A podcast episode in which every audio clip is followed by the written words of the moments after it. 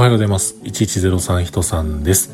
何回か前のログ1103でモニターアームを買いましたみたいなそんな話をしていましたけれども、今日はその後の使用感です。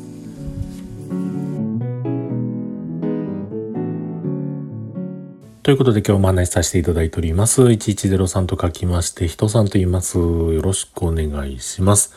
久しぶりに自分の部屋、仕事部屋の机の前で収録をしています。ここで収録をしなくなったのは、あの、大工さんのトントンカンカンの音がね、非常にこう激しいので、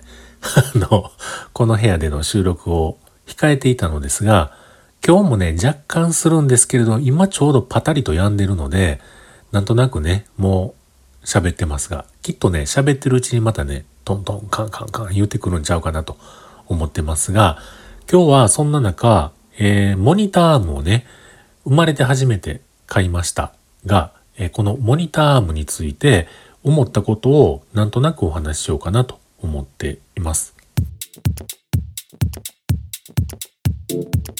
もともとですね、モニターアームなんで絶対買わへんやろな、僕が買う日が絶対来るなんてことはないだろうなと思っていたんですね。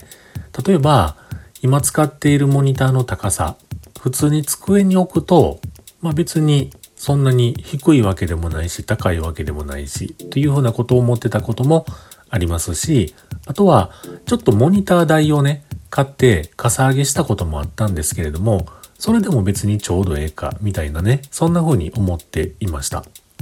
なので、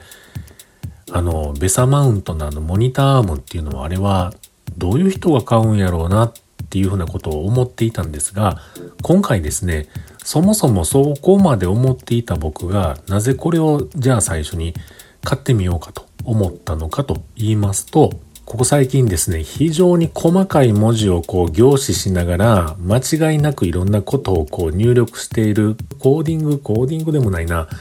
えー、作業がね、ありまして、それをするのにですね、文字をこう大きくして、えー、表示させて入力している時もあったんですけれども、おのずと文字を大きくするとですね、一行、一行表示の中に含まれる文字数ってこう限られてくるじゃないですか。長い文章になると開業して2行になったり3行になったりしますよね。それが非常に見づらい、見にくい、作業しにくいということで、細かい文字のまま大きなモニターで横にずっと並んでる状態でなんとか見たい。となるとですよ。僕とモニターの距離顔の距離を近づけてしたらいいんだということがまあ別にわかる 昔からは分かってたんですけれどもそれをするとですね非常にこう効率がいいというのになりましてでも作業ってその作業ばっかりじゃないんですよね。時に、えー、モニターをやっぱり自分の顔との距離をとってですね、広々遠目から見ながら作業してみたい時もある。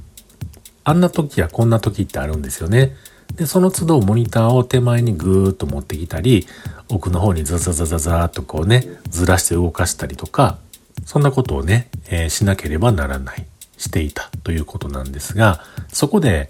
モニターアームがあれば、片手で、両手でひょいとこっち持ってきたり、向こうにね、動かしたり、高さも変えられるし、いいやんと思って、それきっかけで買いました。で、取り付けについては、えー、何回か前のログ1103でお話してたんですけれども、まあ、めんどくさい。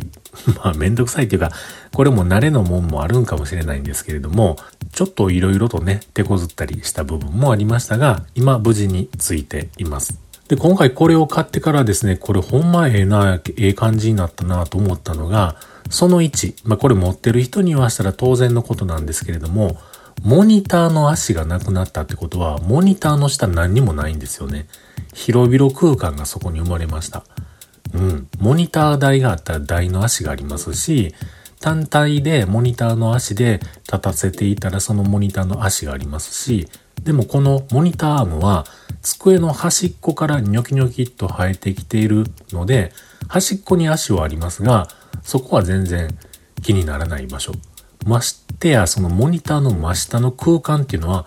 何もなくなった。まるでモニターが宙に浮いてるような感じで使えるようになったので、一つは空間が生まれた。すっきり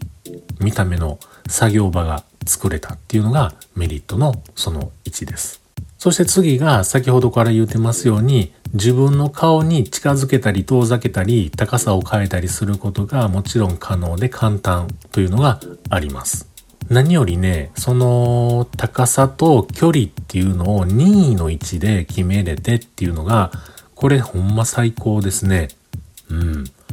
もうこんなことならもっと早く買えばよかったなんていうふうにね、思うくらいにモニターアーム今は便利やなと感じています。今年買ってよかったランキングのベスト5に入ってくるんじゃないかなという、そんな勢いやったりします。なんかあの、モニターアームでもいろんなそのメーカーさんで有名どころのメーカーさんもあって、モニターアームといえばここみたいなところもね、なんかあるんですよね。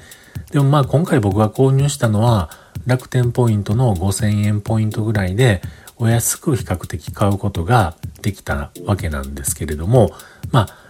あの、初心者、モニターも初心者としては今のところこれで全然問題ないんですけれども、そうではない、そのハイグレードなモニターアームって一体どんなんなんやろなと。きっとなんか動かすのももっと滑らかにほにゃほにゃってこう動いたりするんかななんていうふうなことをね、想像してますが、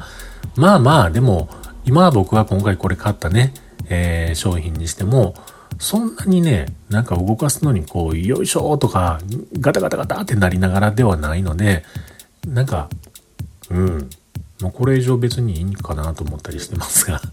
まあでも一回そのね、ハイグレードモニターもとやらを、一回どっかの量販店とかであったら、触ってみたいな、なんていうようなことも思ったりしています。うん、まあ、